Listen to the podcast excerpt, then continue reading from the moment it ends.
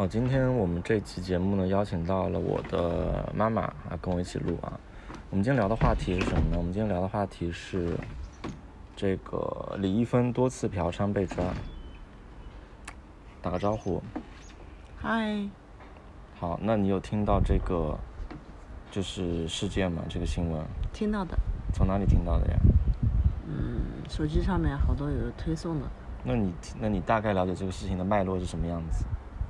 我感觉是明星个人膨胀、自我膨胀的问题。嗯。你公众人物怎么可以做出这么龌龊的事情呢？啊，对。那你喜欢你的粉丝很对你很失望。那你之前喜欢李易峰？他长得帅，谁都喜欢看呀。那我觉得很油腻啊。有一点点吧。你觉得很油腻吗？但是年轻人嘛，不管长得好看，肯定是就像花一样，他长得漂亮的人都喜欢看两眼。可是你有没有看到，就是这个事情其实很多不合理的地方，就是他一开始被爆出来是李某某多次嫖娼被抓，然后央视就是直接就是转发之后，他说李易峰被抓，就他很明显是违反了，就是对于犯罪嫌疑人的就是匿名保护的这个问题啊。就是他，他如果这样的话，那你就不要有司法，你不要有司法公正了，你不用说李某某嫖娼，你直接说李易峰嫖娼好了呀。那你不觉得是一种就是网络公审吗？媒体呢，培养一个新人，指望新人赚钱是可以理解的，但是呢，也不希望他一下倒去，这样会带来很大的利益损失。媒体对，呃，不，就是这个你说新闻娱乐的这个产业，对对对。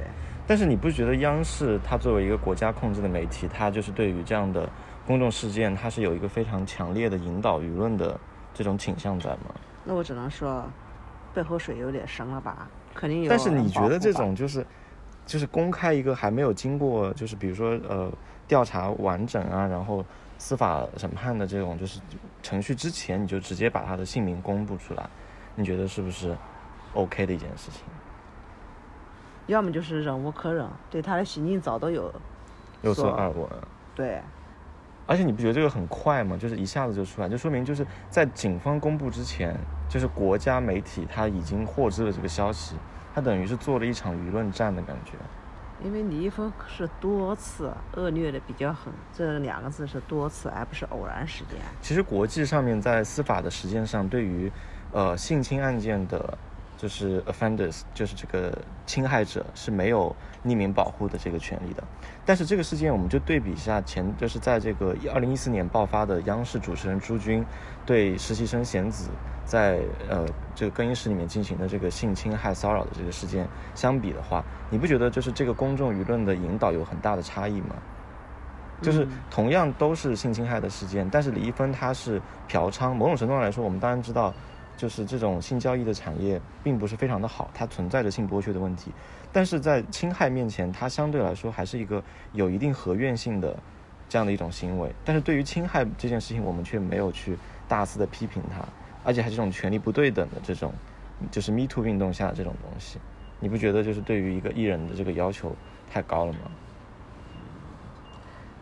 而且要求高，他的道德。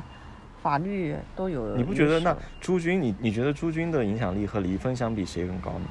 两个都差不多。那为什么朱军他没有得到这样的网络审判呢？那只能说明他后台太硬了。他后台是央视。对。所以央视发李易峰，但是他央视不发朱军是吗？对。可那你如果就是，你觉得就是你那那那你对于就这种嫖娼的行为是怎么看的？这个产业呢一直都有，但是呢。你作为公众人物，你代表的呢都是阳光性的、正面的，带给大众呢都是正面引导的、正能量的。出现这样的情况呢，是肯定要受到打压，而且也是让民众对你有所失望。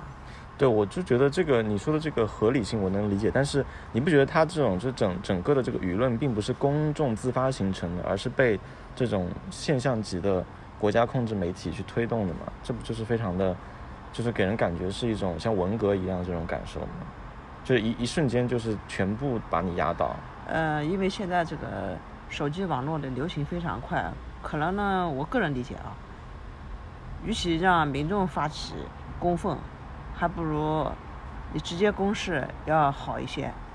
可是我们的生活，像我们成年人啊，都是有很多的灰色地带的。很多时候，包括比如说婚外情啦、出轨啦，还有嫖娼啦，其实都是蛮灰色的东西。就你很难去说它到底是不是那么的糟糕。你你不觉得就这个事情有点太假了吗？你不觉得网络上几千万人声讨当中，这些人也发生过，比如说婚外情啊、嫖娼这种事情吗？他们自己在就做这种事情的时候，就觉得呃没有什么问题，然后在声讨别人的时候，就把他讲的义正言辞。灰色地带有很多。但是真正是悲哀的地方，生活当中有很多阳光的、值得你去做的事情。为什么老是这些民众啊，或者普通百姓都喜欢这些灰色地带呢？你只要是 去踩雷，我觉得你不光是公众的，还是你私人的，都会带来很大的麻烦。所以就是，如果你本人的话，是不会去做，就是比如说出轨啊、婚外情啊或者嫖娼这种事情的。他好比就像一个人撒了一次谎，你要有十个谎跟着去圆。那如果事情你为什么老是去犯呢？那如果你的伴侣做这样事情，你会选择跟他就是就是终结关系，还是原谅他？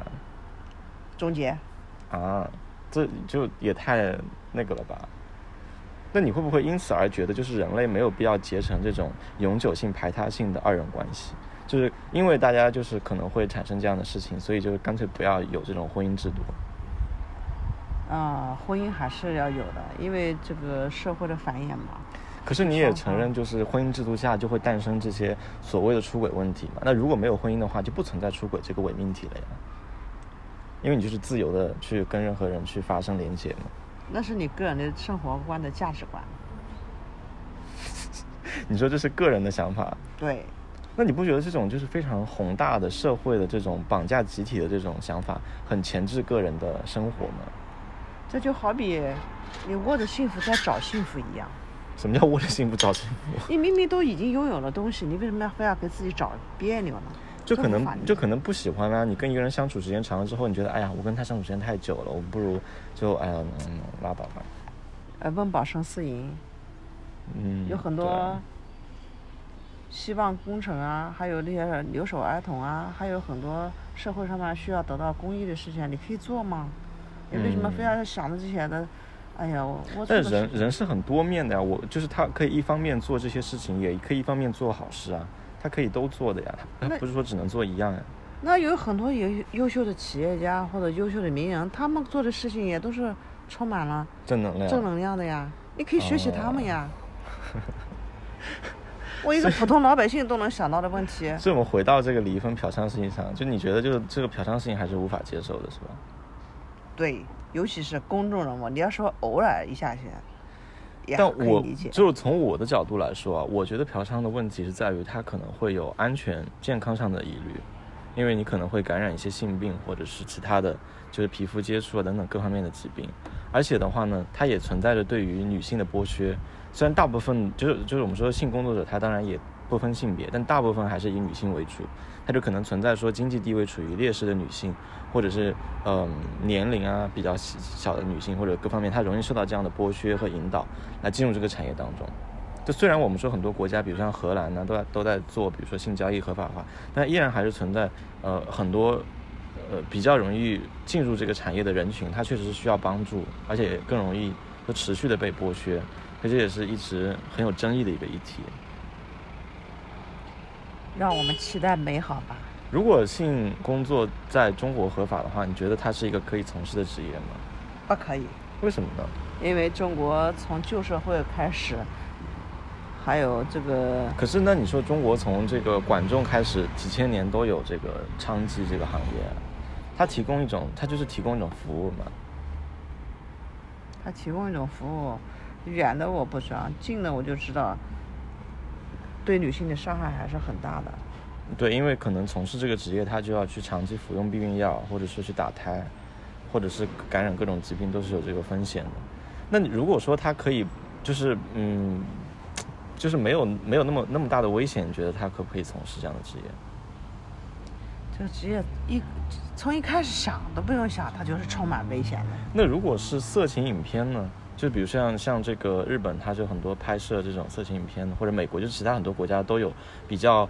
呃，就是接受法律监管的这种在伦理制度下可以接受的这种色情影片的产业，你觉得这个产业如何呢？这个产业出来，最终就会导致会出现嫖娼的产业。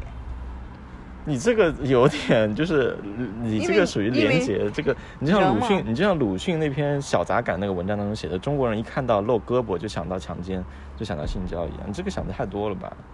这没办法，这好像是必然的。因为你你你，有些人就喜欢猎奇嘛，他喜欢新鲜的，他就要找。难道你没有看过色情影片吗？有啊？对啊，那你看色情影片，如果没有人制作的话，你到哪里去看呢？对，他所以你民众不一样的，看过的有些人他思想啊、文化层次不够，他就天天就就胡思乱想但你。看像日本的话会引发犯罪啊。像日本的话，他有这个印象伦理审查委员会，它的它的影片是要接受这个呃相对来说有相对的机关去做它进行审查和监管的，你不能够拍比如说超过太超过这个一般伦理道德的这种影片嘛。那如果中国的话，它其实没有这个监管的情况下，它是个灰色地带，有的人会私下里去拍这样的影片来牟利，那他可能这个剧情会对公众产生更不好的影响呀，你不觉得吗？哎这个问题越探讨，就成成为一种循环的一个问题。是吧？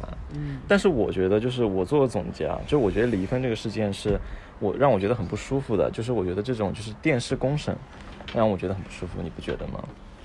嗯，你之前有看过就是其他的罪犯就是在央视上，嗯，就是比如说公开的声泪俱下的道歉说啊我对不起怎么怎么样，你有看过这样的影片吗？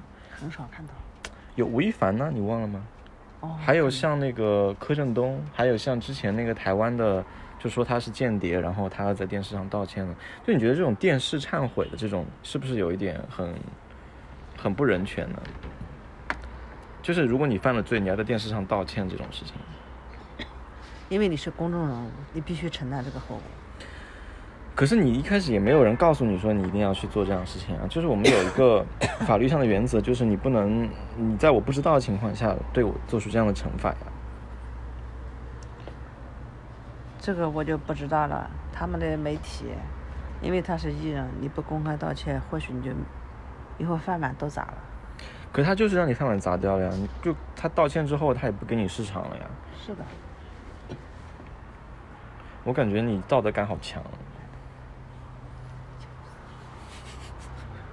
我，我我我妈下线了，那今天节目就到这里喽，拜拜。